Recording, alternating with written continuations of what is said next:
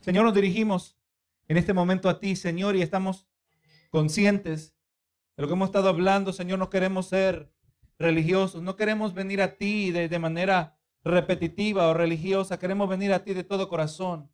Y entendemos, Señor, que somos humanos, que tenemos grandes limitaciones. Todos los días tenemos que, que eh, ir a nuestras camas, Señor, porque si no es así, seremos rendidos por el sueño. Señor, tenemos limitaciones, necesitamos que tú nos fortalezcas, especialmente en este momento de que hemos de participar de tu palabra. Pido en esta hora que tú nos diriges a todos nosotros, que tú nos fortalezcas, que abra nuestra mente, nuestros corazones, que haya pasión en, en nuestras vidas de participar de lo que se está trayendo, Señor. Es un, regalo especial que tú nos das, un regalo que no se encuentra en muchos otros lugares. Señor, tu palabra verdaderamente está escasa, pero nosotros hemos encontrado este oasis, que tú eres el agua, tú eres el pan, tú eres el manantial que nos sustenta. Gracias, te damos.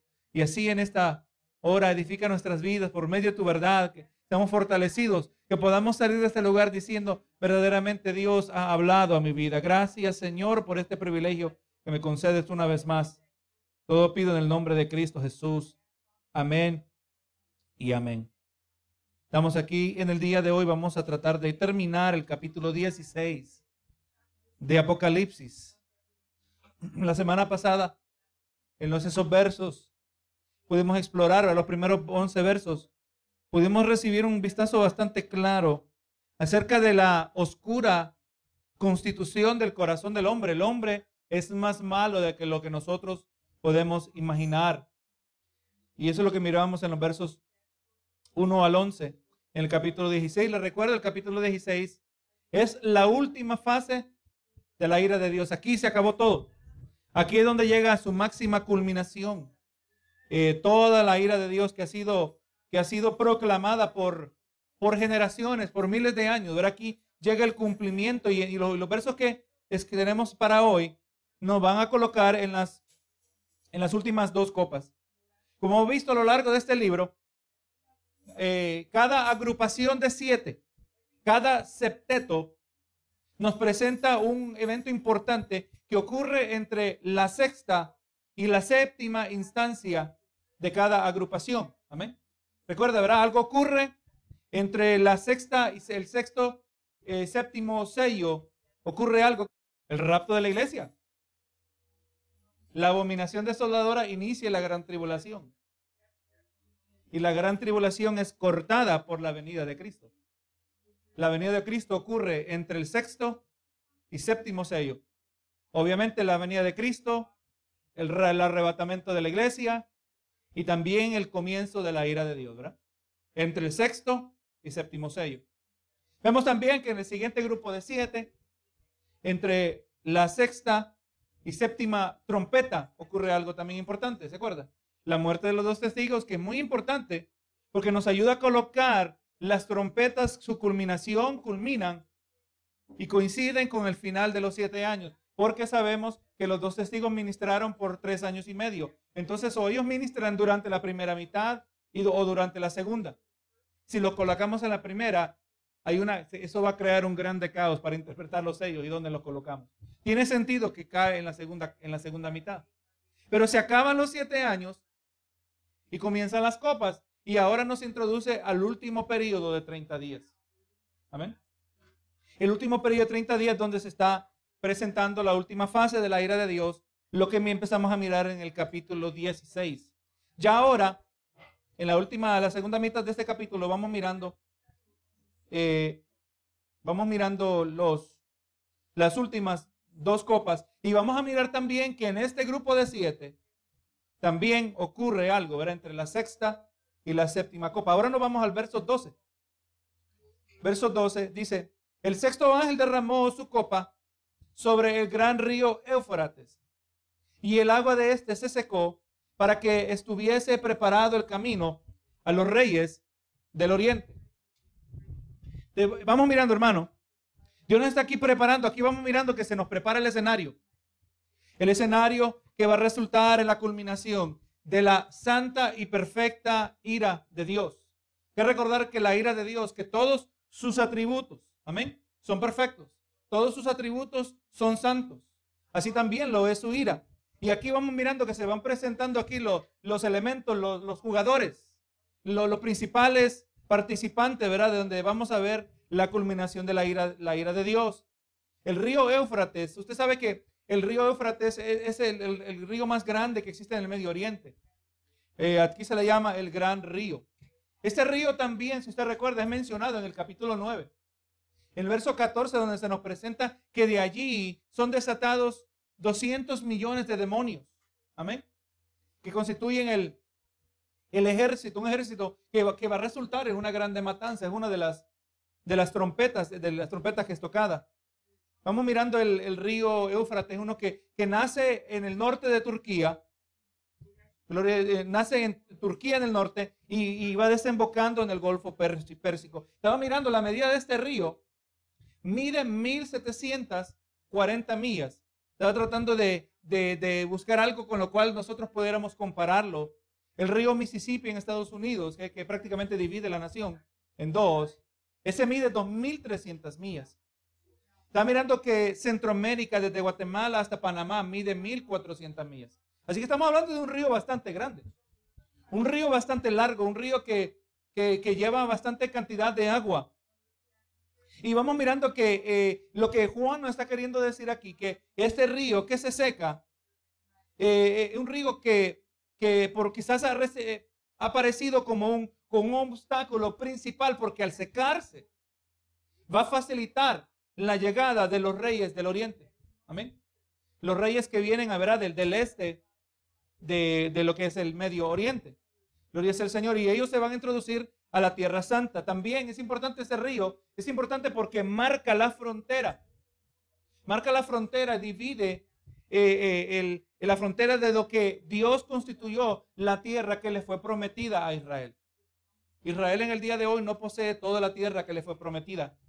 Pero vamos mirando que el río Éufrates, eh, en muchas maneras estratégico, sirve como una barrera, ¿verdad? Que ayuda contra la invasión. Estaba tratando de investigar acerca de quizás un dato interesante de cuánta agua habrá en este río y en el proceso descubrí varios reportes que están hablando que este río en la actualidad se está empezando a secar. Ya se está empezando a secar ya eh, tan reciente como enero 2021 estaba viendo un titular que decía, el río Éufrates se está secando. Hay varias razones. Esto puede ser algo, un ciclo de sequía, o quizás o una, una coincidencia, o posiblemente esto está relacionado a lo que nosotros estamos estudiando. Aunque nosotros sabemos que por fuerza ese río, vamos a decir que hoy comenzaron los siete años, ese río se tiene que secar en, en siete años, ¿verdad? No se va a secar en los días que vienen, gloria a Jesús. Eh, al secar este río, Vamos mirando que a Dios secar este río, Dios no está ayudando a, los que van a venir del, oriente. Dios lo que está haciendo está facilitando su destrucción. Dios, el río seco más bien se convierte en una trampa que atrae a los que aborrecen a Dios. Y vamos mirando que hay un paralelo en la Biblia. Estos reyes que van a ser destruidos, cuando vean que se seca el río Éufrates, porque ellos van a llegar y ver el río seco constituye una oportunidad para invadir, una oportunidad para, llegar a, este territorio que estaba inaccesible. Y vamos mirando que de la manera que, misma manera que ellos van a ser destruidos cuando se seque el río Éufrates, la misma manera que el ejército de los egipcios se secó cuando trató de cruzar el mar rojo, ¿verdad que Ellos no, no, no pensaron, los egipcios, que el, el, mar se abrió con un poder sobrenatural y que alguien que estaba a favor de los israelitas eh, eh, era el que tenía esas dos murallas de agua, podemos ponerlo así. Ellos no estaban pensando en eso, ellos solo estaban mirando que había una cruzada.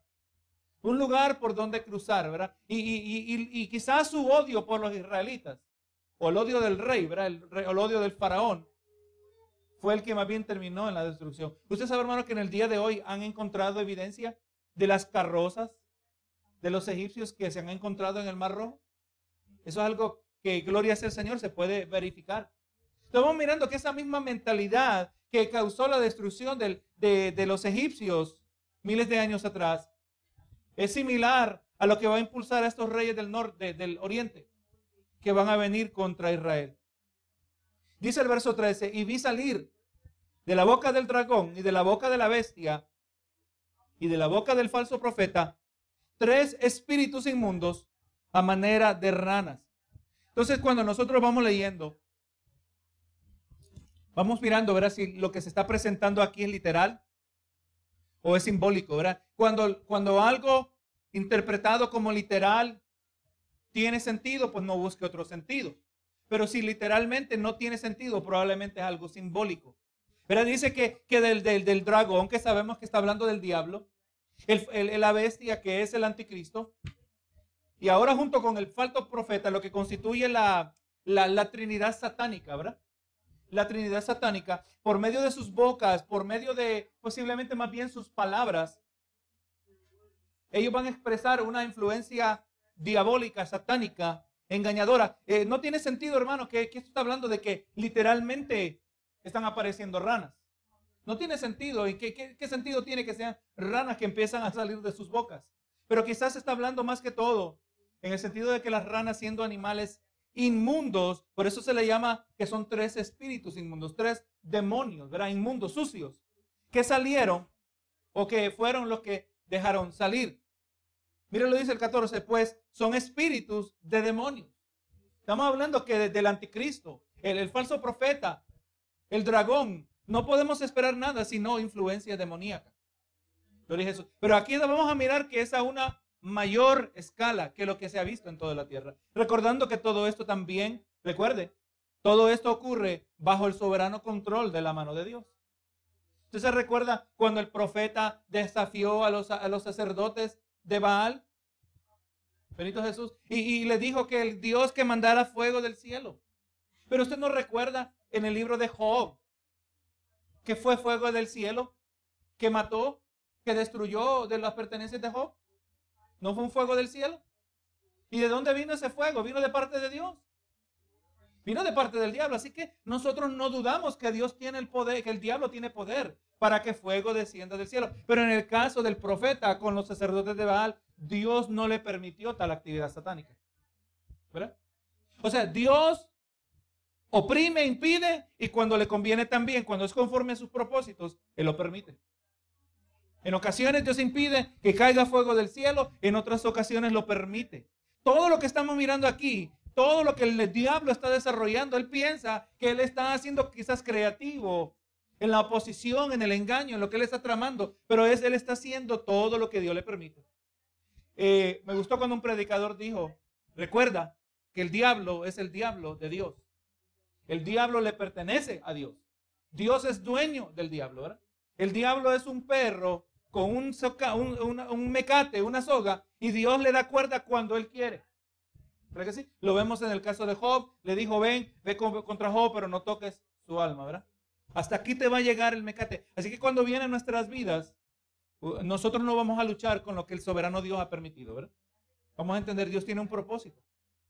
Y muchas veces eh, quizás no es ni el diablo el que está actuando en esa instancia, pero todo ocurre bajo el control perfecto de Dios. Y aquí no se dice explícitamente, pero nosotros entendiendo cómo Dios piensa, cómo Dios actúa, Dios permite que estos demonios, estos tres espíritus demoníacos, puedan salir. Estos miembros de la Trinidad satánica están haciendo, eh, lo que están haciendo es de algo de, origen demoníaco y sobrenatural. Y esas fuerzas tenemos que estar conscientes que están operación, en operación en el día de hoy. ¿Amén?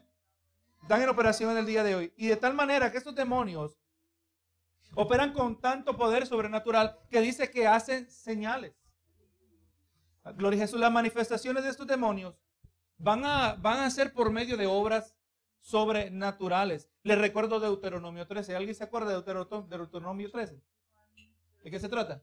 Dice, cuando se levantare en medio de ti profeta o soñador de sueños y te anunciare señal o prodigios, si se cumpliere la señal o prodigio que él te anunció diciendo, vamos en pos de dioses ajenos que no conociste y sirvámosle, no darás oído a las palabras de tal profeta.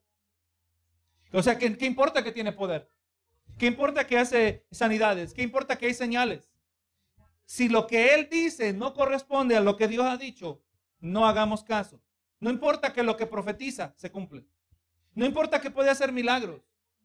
O sea, hermano, eso no nos debe asombrar a nosotros. Lamentablemente le voy a decir que hay mucha gente que pasa siguiendo los milagros, ¿verdad que sí? Pasa detrás de lo sobrenatural. Gloria a Jesús. Nosotros, hermanos, lo que nos debemos sorprender, lo que nos debe maravillar es ver vidas transformadas.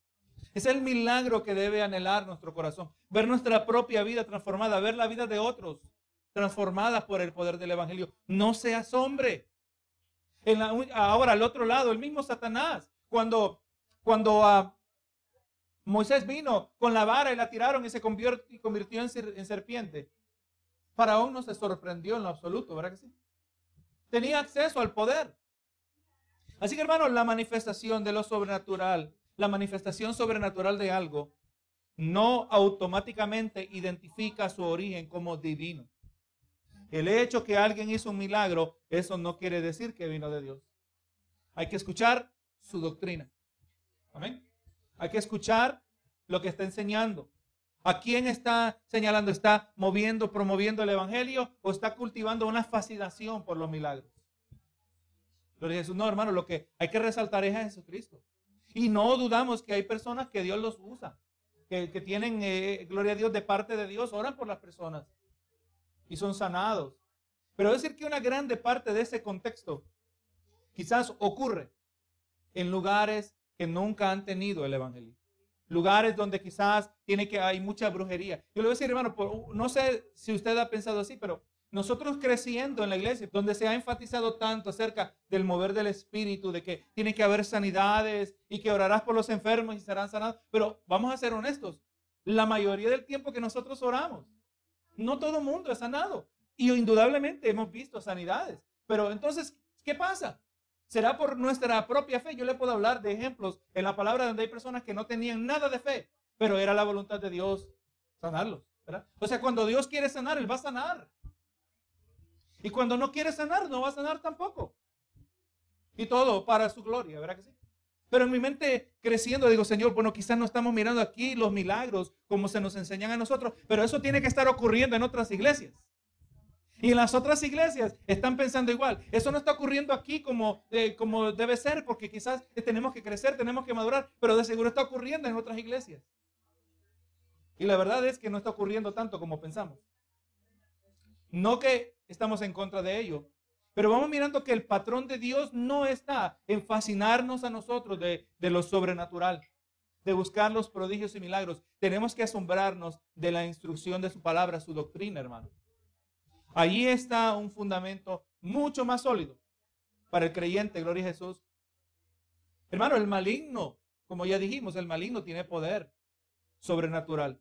Como le dije, los, los, sacerdotes de Faraón en Éxodo 7.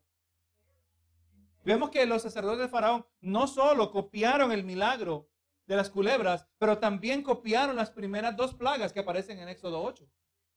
Ya después de la tercera plaga, ya ellos ya no pudieron copiarla. Y dijeron, verdaderamente, ese es el dedo de Dios. Esto no son truquitos de, cualquier mago. Este, este Dios está mostrando a ser superior a todos los dioses. Cada una de las diez plagas era un ataque contra uno de muchos de los dioses que tenían en Egipto. En Egipto. Dios estaba marcando, mostrando que Él era superior a todos los dioses. Entonces, hermano, Dios tiene poder y cuando a Él le place, Él va a obrar de manera sobrenatural a nuestro favor. Y cuando no lo hace o obra de otra manera, la gloria sea para Él. ¿Verdad que sí? ¿Quiénes somos nosotros? Para cuestionar los propósitos de Dios. Pero al mismo tiempo recordando que el maligno también tiene poder. Amén. La brujería es real. Y no, le digo, hermano, no se preocupe tanto de qué, técnicas tienen los brujos, que si, qué es lo que debe hacer si le dejan una gallina muerta afuera, qué debemos hacer. No, no se preocupe nada de eso. Este, Preocúpese de hacer lo que dice la palabra del Señor. Preocúpese de vivir en obediencia, de vivir vida santa. Le voy a decir que, hermano, en muchas maneras, quién sabe cuántas veces nos han querido hacer algo malo por medio de brujería y todo es repelado por una vida recta delante de Dios. Hermano, ¿usted cree que el maligno no está enojado contra nosotros? Cuando estamos creciendo, cuando estamos dando testimonio, cuando estamos hablando la verdad, cuando estamos abriendo los ojos de otros, de muchos a través de nuestras palabras, a través de nuestra, de nuestra vida. El maligno está enojado con nosotros, Él nos odia porque reflejamos la imagen de Dios y aún al mismo tiempo el maligno no tiene tanto acceso como nosotros pensamos que tiene. Dios es soberano sobre todas las cosas. Y estos espíritus inmundos, hermanos, estos espíritus de demonios hacen señales y van a los reyes de la tierra en todo el mundo. Estamos hablando, hermano, que se le está otorgando al maligno, a sus demonios, un acceso. A, gloria a Dios que esto ya ha estado ocurriendo por mucho tiempo, pero un acceso que no ha ocurrido hasta el día de hoy. Recuerden, el día de hoy el maligno no tiene la plena expresión de su maldad por varias razones. Número uno, está el retenedor. Que ya nosotros entendemos que tiene más sentido que sea el, el arcángel Miguel, no eh, el Espíritu Santo. Al mismo tiempo está la iglesia, que esa influencia cada vez va disminuyendo más y más en, el contexto en que nos encontramos. Todavía están las reyes terrenales que, que impiden, ¿verdad? Que si alguien mata va a tener posiblemente hasta pena de muerte. O sea, todavía de alguna manera u otra la maldad es restringida, pero también dice la palabra que en los últimos tiempos, por haberse multiplicado la maldad, el amor de muchos se enfriará lo que era, lo que constituía el ser decente en, la humanidad de hoy. Usted sabe que en el día de hoy, las siguientes generaciones que se están levantando, como todo es publicado en, las redes sociales, e, en el internet, cuando, cuando alguien dice, mira, voy a ver qué, cómo se siente tirarse el segundo piso. Y mucha gente miran algo así y, ven a su amigo y más bien se ríen. Se ríen. En vez de, venir a ayudarle a ver qué te pasó, se ríen. ¿Qué nos dice eso del corazón humano, verdad? Y estos espíritus que originan de Satanás, de, del anticristo, del falso profeta, vemos que cumple el propósito que se encuentra en todo demonio. El, propósito de todo demonio, de toda actividad demoníaca, está de engañar a todo aquel que no tiene la habilidad de resistirlos. Mire lo que dice segunda de Tesalonicenses Capítulo, eh, capítulo 2, verso 9, 10. Hablando de la, del advenimiento del anticristo, la aparición dice, inicuo, cuyo advenimiento es por obra de Satanás con gran poder y señales y prodigios mentirosos. El anticristo viene a engañar. Y mire el 10. Y con todo engaño de iniquidad para los que se pierden ¿Quiénes van a ser engañados? Aquellos que son los que se pierden, dice, por cuanto no recibieron el amor de la verdad para ser salvos. Por eso se pierden, porque no aman la verdad. O sea, hermano, estamos hablando de que los demonios van a venir y engañar a aquellos que no tienen la habilidad de resistir el engaño. Estamos, yo he estado mirando, analizando en estos últimos, en más de este último año. Benito Jesús, ¿Cuánta gente se traga todo lo que aparece en, los medios de comunicación? Todo. Dice, mira, la única manera que puedes protegerte es usar 20 máscaras. ¿Y usted lo ve? Que se ponen muchas máscaras, ¿verdad? Sin pensar, sin analizar. Eh, verdaderamente, hermanos, no, no cuestionan, no, no, no, no analizan, no investigan. Hay que investigar por los dos lados. Ya porque uno dice una cosa y otro dice lo opuesto, ese que está hablando lo opuesto no, está, no tiene la razón automáticamente.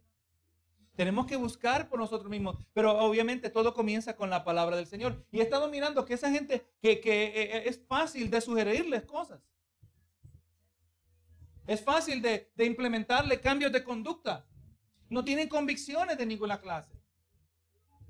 Nosotros debe ser diferente. Nosotros tenemos profundidad en pensamiento, tenemos profundidad en creencia. Hay muchas rayas en nuestra vida que son eh, linderos, eh, fronteras que nosotros jamás vamos a cruzar. Tiene que haberlas en nosotros. Benito Jesús. Porque nosotros dependemos del Señor. Pero aquella otra, otra gente al otro lado son altamente sugeribles. Se le puede sugerir y lo implementan y lo adoptan. Y así también como lo reciben y lo implementan, así también lo pueden abandonar y lo cambian por otra cosa. Nosotros no. Usted ve la gente cómo se deja llevar por las modas.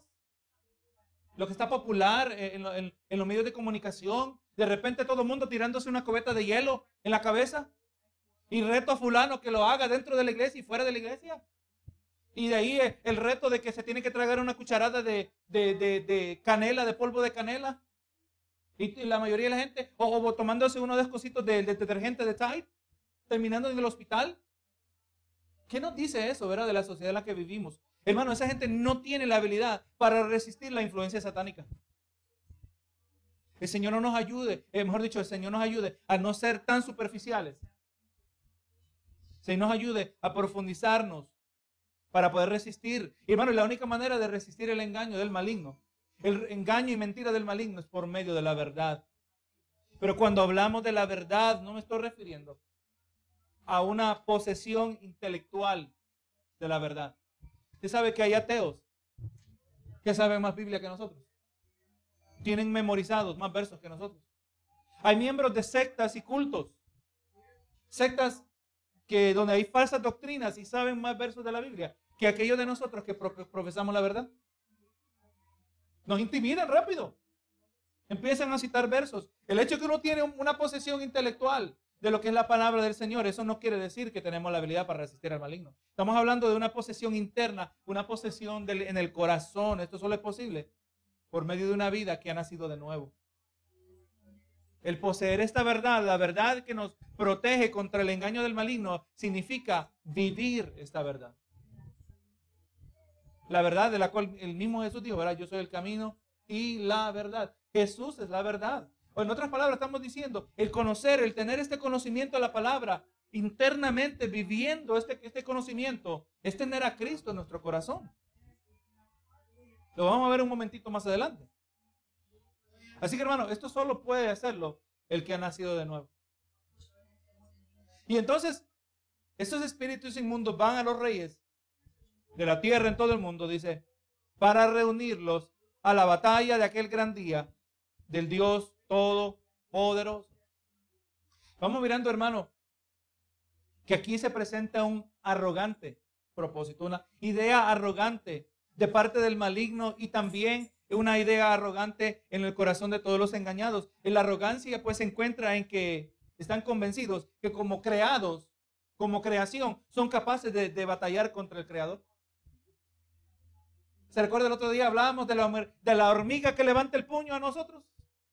Nos reíéramos nosotros de tal idea, ¿verdad? La hormiguita que brinca en desafío contra nosotros. O un mosquito, ¿cómo nos puede molestar la vida? ¿verdad? Pero un mosquito, lo, lo menos que le podemos hacer es matarlo. Tanto que molestan. A veces uno quisiera poder hacer más. Es insignificante la amenaza. Exactamente el, escenario que se nos presenta aquí. La arrogancia del corazón humano. Están todos convencidos que pueden venir. Y Dios ha permitido, ha quitado todos los frenos. Ha quitado toda influencia, todo, todo aquello que retiene para que ellos sean convencidos en su propia mentira que pueden venir contra Dios y, y se más bien se convierte en una trampa. Mire lo que dice Joel 3.2. Reuniré, es más, recuerde, Joel es un libro tan corto donde el profeta habla casi exclusivamente del día de la ira de Dios. Por eso ahí donde también leemos, ¿verdad? las señales cósmicas, el sol, la luna y las estrellas. Aparecen en el libro de Joel. El disturbio cósmico. Joel 3.2 dice, reuniré a todas las naciones y las haré descender al valle de Josafat y allí entraré en juicio con ellas a causa de mi pueblo, de Israel mi heredad, y quien ellas esparcieron entre las naciones y repartieron mi tierra. Ahora mire el verso 9. Proclamad esto entre las naciones, proclamad guerra, despertad a los valientes, acérquense, vengan todos los hombres de guerra, forjad espadas de vuestros asadones, lanzas de vuestros hoces, diga el débil, fuerte soy. Juntaos y venid, naciones todas de alrededor, y congregaos, haz venid ahí, oh Jehová, a tus fuertes. Despiértense las naciones y suban al valle de Josafat, porque allí me sentaré para juzgar a todas las naciones de alrededor. Echad la hoz, porque la mies está ya madura. No es la misma mies que habla Jesús, ¿verdad? La mies ya está madura. Venid, descended. Porque el lagar está lleno. Usted se recuerda de esa expresión, ¿verdad? El lagar, el lugar donde se exprime el jugo de la uva. El, jugo de la uva, el vino que se convierte en el vino de la ira de Dios que cae en el cáliz, ¿verdad? Dice, eh, porque el lagar está lleno, rebosan las cubas, porque mucha es la maldad de ellos. Estos son los planes que Dios tiene para el día que ocurre a Magedón. Verso 15. Entonces ya vamos mirando, hermano, ya, ya se tocó la sexta copa. Estamos hablando del intervalo. Intervalo entre las, la sexta y la séptima copa, el evento que ocurre es Armagedón. Amén. Ya se nos presentó el escenario, ya Dios va a causar que el río Éufrates se seque, un río de 1740 millas de largo, con una inmensa cantidad de agua, va a dejar de fluir. Solo podemos especular qué es lo que va a causar tal evento. Si va a ser algo tan gradual como lo que estamos hablando de la sequía que se está empezando a mirar, o algo que va a ocurrir de repente, como cuando el mar rojo se abrió en dos, ¿verdad que sí? Dios no tiene limitaciones para hacerlo. No vamos a tratar de buscar alguna explicación natural tampoco. Entonces ahora ese río remueve la barrera y los reyes del oriente vienen, ellos vienen a rebelarse contra Dios. Recuerde lo que hablamos la semana pasada. La gente que adora al anticristo es la misma gente que se pone la marca de la bestia. Ponerse la marca de la bestia constituye adorar al anticristo. Nadie, nadie, ningún hijo de Dios se va a poner la marca de la bestia de manera accidental un hijo de Dios, uno que es salvo, que ha nacido de nuevo. Así que esa no debe ser nuestra preocupación. ¿Cómo será la marca? ¿Qué tal si me la pusieron en la vacuna? Es el chip, lo metieron. No, no, no. No, eso no existe ahí, hermano. No, no, porque número uno, el anticristo ni siquiera se ha manifestado para que eso pudiera ser hasta una posibilidad. No, hermano, e, es una lealtad del anticristo. Y el que adora a la bestia es porque aborrece a Dios. No es que rechazan a Dios, no es que son indiferentes a Dios, sino que aborrecen. Así como usted aborrece un vómito. Ah, que vómito no es una idea placentera. Además, hay gente que solo hablar de eso le dan ganas de vomitar. Es tan desagradable tal idea. Así también, hermano, y quizás peor en el corazón de aquel que ama el pecado, ama más las tinieblas que la luz. El mismo odio presente en la crucifixión de Cristo, toda esa gente que quizás habían sido partícipes de la entrada triunfal el domingo anterior donde le rodaron la carpeta roja, ¿verdad? Pusieron un montón de, ramas de palmas. Osana, Osana, decía, ¿verdad? ¿Cuánta de esa misma gente la que estaba presente diciendo días después crucifíquenlo?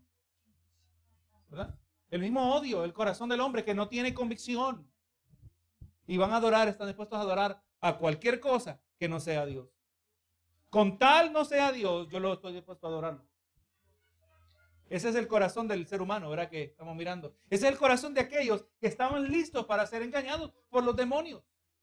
Mira el verso 15. Y ahora en medio de todo esto, dice el verso 15, aquí hay una, una exhortación. Dice, he aquí, yo vengo como ladrón, bienaventurado el que vela y guarda sus ropas para que no ande desnudo y vean su vergüenza. Una exhortación de parte de Dios a todo lector de este libro en medio de esta detallada destrucción de la ira de Dios, que iba a ser de que ha de ser derramada sobre la tierra, derramado sobre los adoradores del anticristo y portadores de la marca, en medio de esta descripción se nos presenta una exhortación hacia la vigilancia. Estar en un estado de alerta espiritual, ser vigilante espiritualmente hablando. Dice, por eso dice, he aquí yo vengo como ladrón. Una expresión que hemos visitado, ¿verdad? Hemos eh, desarrollado bastante unos cuantos meses atrás, especialmente cuando estábamos en el libro de Tesalonicenses. Ahora, el Señor nos dice aquí que viene como ladrón, pero no como ladrón en el sentido que viene a apoderarse de algo que no le pertenece, sino ladrón en el sentido que viene cuando menos lo esperan. Primera Tesalonicenses 5.2, porque vosotros sabéis perfectamente que el día del Señor, ¿cuál es el día del Señor? El día de la ira. El día del Señor vendrá como ladrón en la noche. ¿Se recuerda, verdad? Hermano, qué triste la realidad de la humanidad. Que ellos van a estar pensando una cosa y le va a venir completamente lo opuesto. Pero primera Tesalonicenses donde leímos. Solo déjeme leerle aquí, Gloria Dios, verso 3 del mismo capítulo 5 dice, porque cuando digan paz y seguridad, Usted sabe, hermano, que el mundo se van a unir de las manos. en sentido figurado, ¿verdad? Se van a unir. Mira la unidad que hay en la patria. La unidad que hay en el mundo. Al fin viene la paz y la seguridad. Solo estamos imaginando qué, qué, va a ser quizás lo que les va a hacer a ellos pensar, causar que piensen que vino la paz. ¿Será que cuando miraron la muerte, bueno, ya han estado matando cristianos por mucho tiempo? Los han estado eliminando aquellos cavernícolas antiprogresistas que, que, que odian a aquellos que se aman entre sí mismos, porque odian ustedes a los gays, dicen, ¿verdad? Déjenlos que se amen, si es amor, dicen ellos. Y esta gente llena de odio, o están escondidos, o están muertos, qué bueno, pero están mirando, tienen la amenaza de, de, los, de los dos testigos que cualquiera que se acerque para hacerles daño durante el tiempo de su ministerio, lo, lo, lo, lo, pueden destruir con fuego que sale de su boca. Quizás la destrucción masiva de los creyentes, ellos digan paz y seguridad y entonces vendrá sobre ellos destrucción repentina. No cualquier destrucción, pero destrucción repentina, de repente. No se lo esperaban. El día de fiesta es cuando viene Señor como ladrón, porque menos lo esperaban. Y ese día que el Señor viene como ladrón, también es el día del arrebatamiento, ¿verdad? Donde los muertos en Cristo resucitan, los patriarcas, David, Gloria Jesús, José, Pablo, Lázaro resucita una segunda vez. El Lázaro, el de la historia del rico y Lázaro. María Magdalena. Todos resucitan. Y junto con ellos todos seremos arrebatados. Eso es tremendo, hermano, esa escena. Y aquí el Señor está recordando, mira, mira lo que les he pintado durante estos capítulos, mira eh, qué fuerte va a estar. Recuerda, yo vengo como ladrón. Bienaventurado. Bendito es el que vela y guarda sus ropas. Está hablando de alguien que si alguien que está en estado de alerta, alguien que vela. Hermano, ¿usted ha visto lo que hacen los bomberos? Usted lo sabe que los bomberos, sus turnos duran tres o cuatro, periodos de tres o cuatro días allí en el, ah, ¿cómo le llaman en español? El, la estación, gracias, la estación de los bomberos. Y ellos, usted ha visto cuando viene la emergencia, ¿cómo se visten? Usted ha visto, ellos se entrenan. Obviamente no están desvestidos, pero cuando ya viene la emergencia, ellos se ponen su, su, su, uniforme especial. Y usted ve que es más, las botas están unidas con el pantalón. Y ellos casi brincan y se lo suben y ya en un instante ya están vestidos. Porque estar vestido significa estar preparado, estar en alerta para lo que viene. Y es a eso que está refiriendo aquí el Señor Jesús. Bienaventurado el que vela. Gloria Jesús y guarda sus ropas. Guarda su ropa en el sentido que no anda desnudo. Está vestido. Usted lo ve en el tiempo del profeta Nehemías, que habían amenazas contra la construcción. Y dice que con una mano construían y con otra mano en la espada. No se desvestían a menos que era tiempo de bañarse. Todo el tiempo estaban listos para lo que viniera. Es a este sentido de alerta que está hablando aquí el Señor Jesús. Para que está listo, está en estado de alerta, listo para la batalla. Todo lo que venga. Y esto se está hablando en el sentido espiritual. Hay que velar espiritualmente. Es eh, la, la advertencia contra lo que ya nos dice la palabra que serán tiempos donde los excesos, los últimos tiempos son tiempos donde los excesos abundan y nos distraen. Los afanes, las glotonerías. Amén. Tenemos que tener cuidado, hermano. Mire, mire qué rápido se ha ido este año. Creo que este es el año, es más rápido que el año pasado. Este año, eh, por lo menos en mi opinión, y la gente que yo he hablado, el, este año está volando. El tiempo parece que se está yendo más rápido.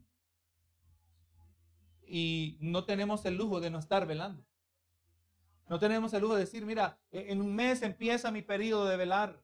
No, tenemos que estar en alerta. Para que dice, para que no ande desnudo y vean su vergüenza. Eh, eh, anda desnudo porque no tenía expectativa de conflicto, de oposición, de ataque.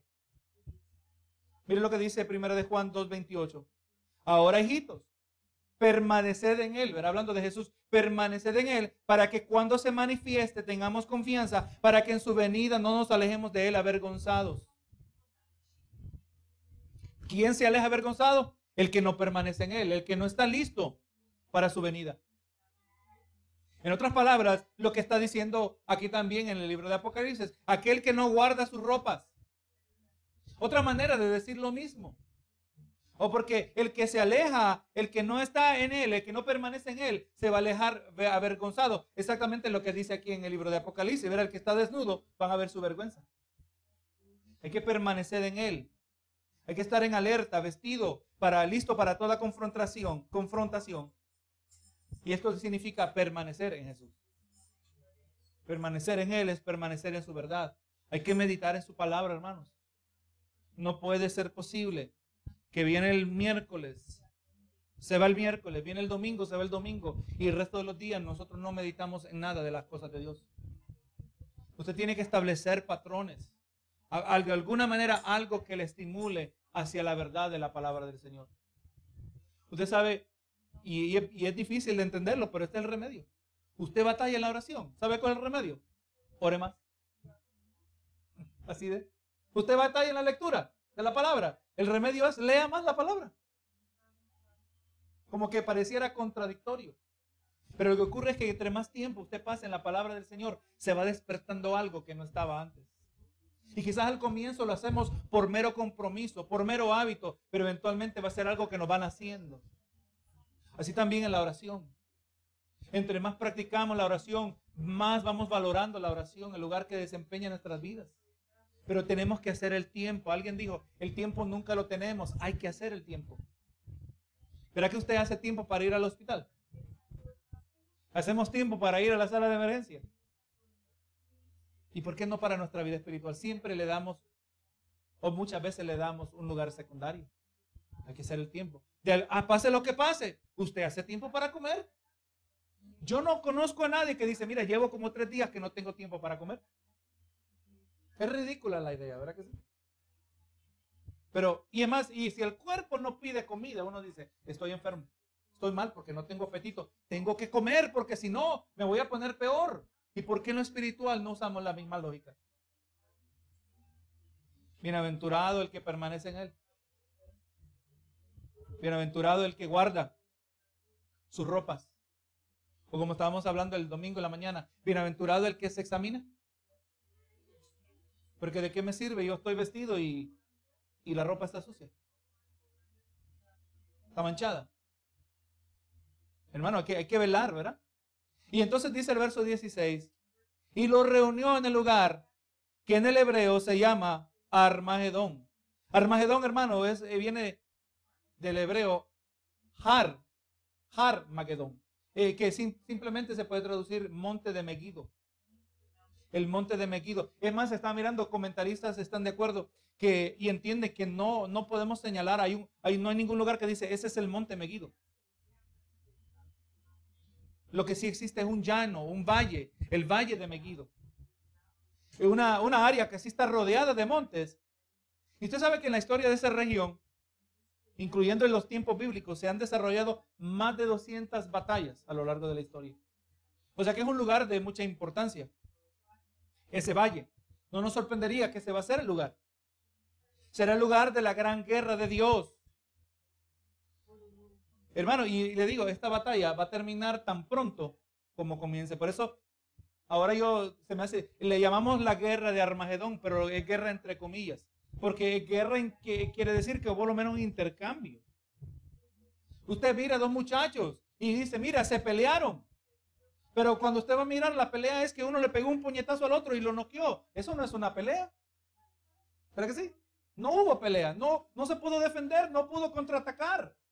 Exactamente, al llamarle guerra, es para que entendamos que algo va a pasar, pero no es ni una guerra.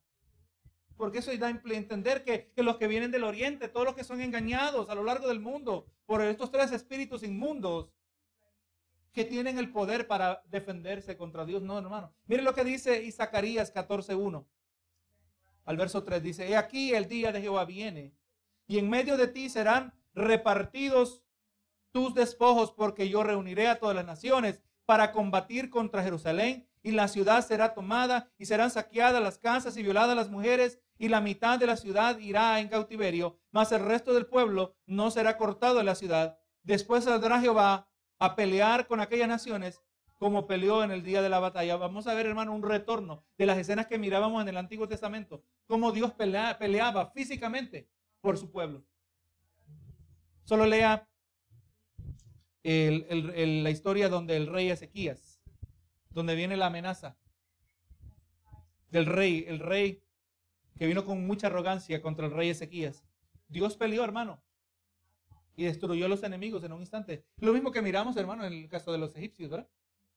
Dios los destruyó. Vemos aquí Dios obrando a favor de su pueblo. Verso 17. El séptimo ángel, ya estamos en la última copa. El séptimo ángel derramó su copa en el aire y salió una gran, voz del templo, del templo del cielo, del trono, diciendo, hecho está. Hecho está, o podremos decir, consumado es.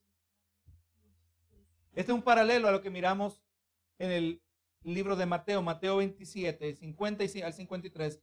Ya Jesús diciendo consumado es, dice, mas Jesús habiendo otra vez clamado a gran voz, entregó el Espíritu. Y vamos a mirar aquí unos paralelos.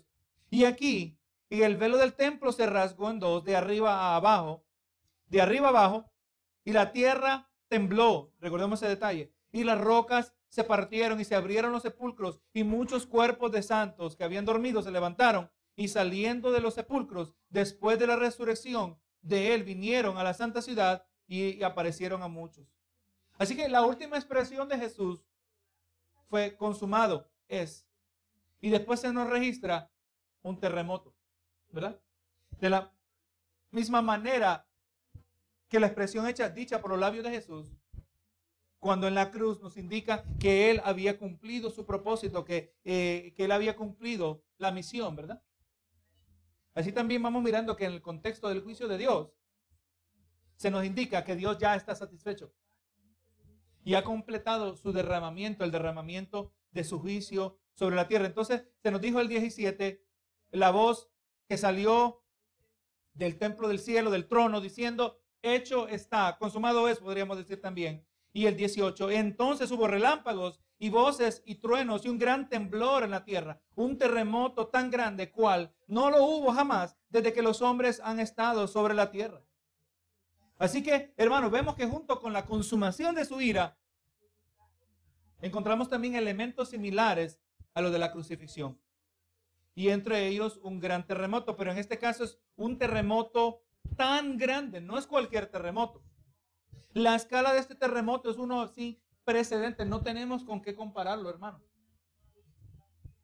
Un terremoto a tal escala que toda la tierra lo va a experimentar. Jamás ha habido tal evento. Los científicos nos presentan lo que yo creo que, le llaman la teoría de las placas tectónicas. Así como usted puede imaginar, hermano, vamos a hablar de, un huevo que ya ha sido hervido, ¿verdad? Y usted lo puede rajar, ¿verdad? La cáscara. Dicen que de muchas maneras el planeta está compuesto, compuesto de, de así pedacitos, de hojarasca. Y que cuando una se frota contra otra, es donde ocurren temblores. Cuando una placa contra otra chocan, ahí donde nacen las montañas. Dicen que las montañas supuestamente crecen todos los años. Una, cantidad difícil de eh, visualmente detectar. Gloria a Jesús. Así también cuando vemos los cañones, es una separación de esas placas tectónicas.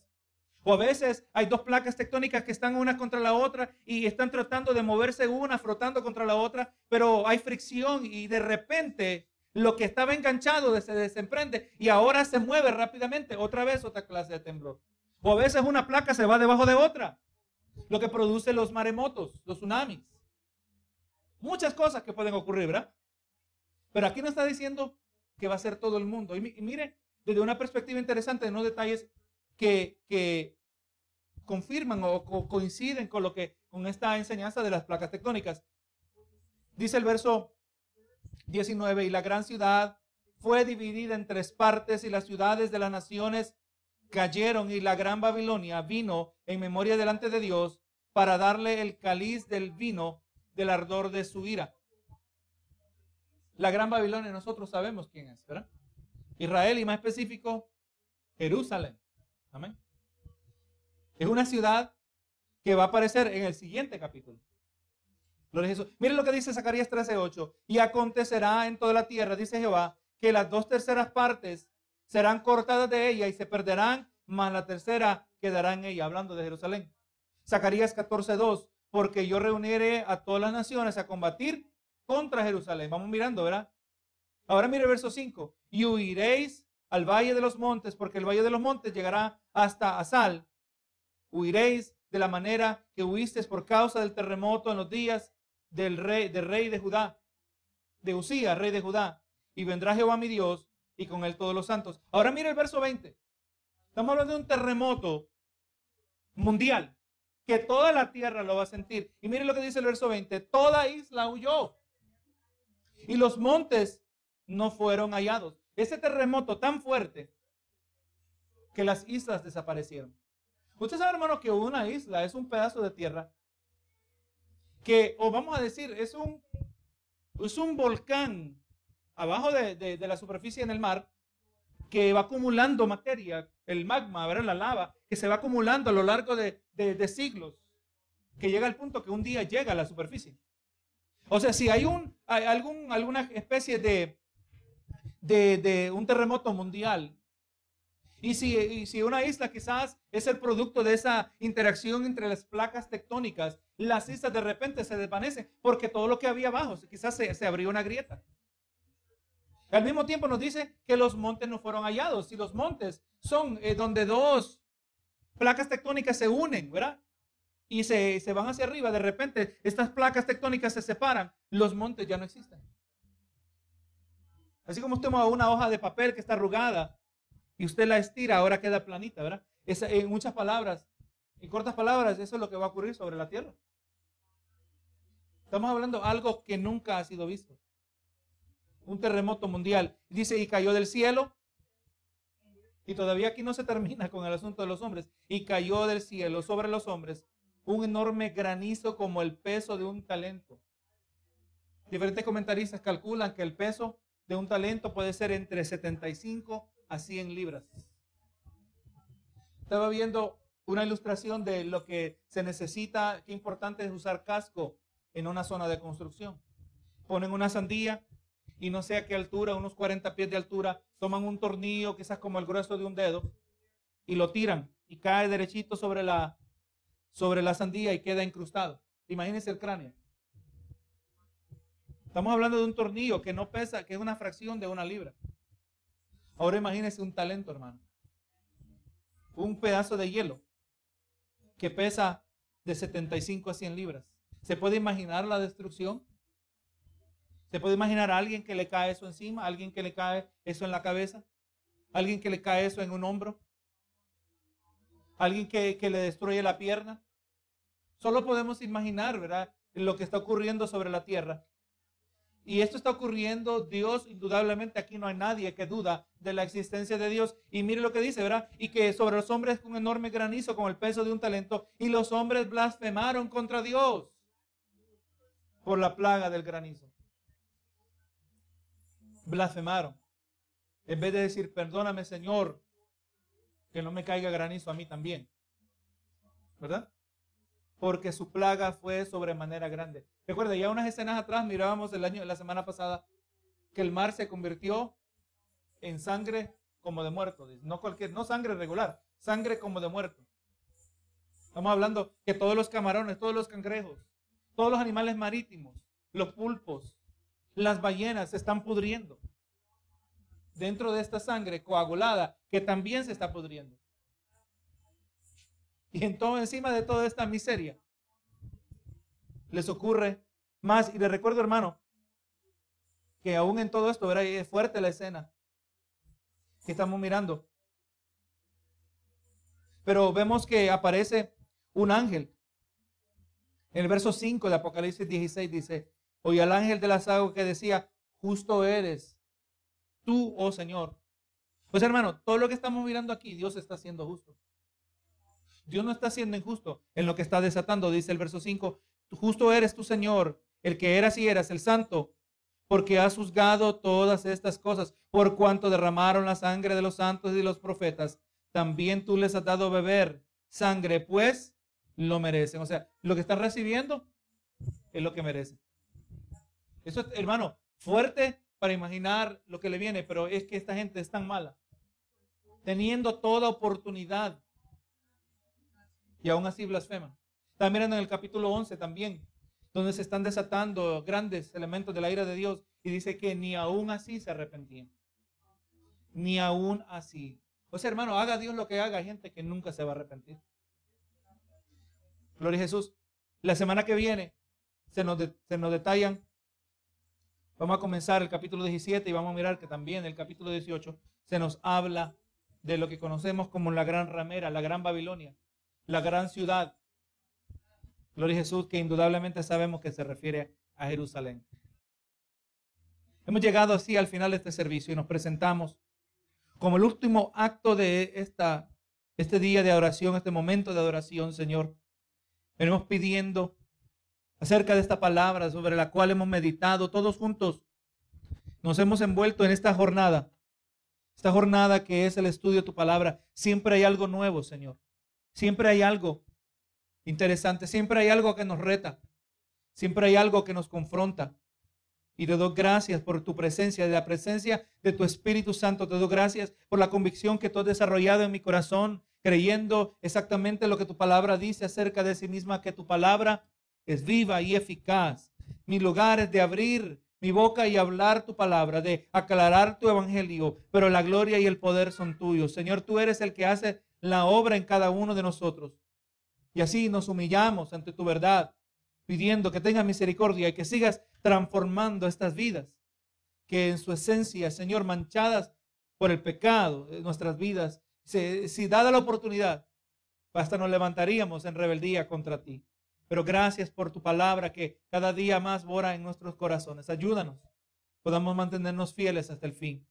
Y ahora, Señor, llegamos al final de este servicio y pedimos que tú nos lleves con tu bendición a nuestros hogares. Nos despedimos en el nombre de Cristo Jesús. Amén y amén.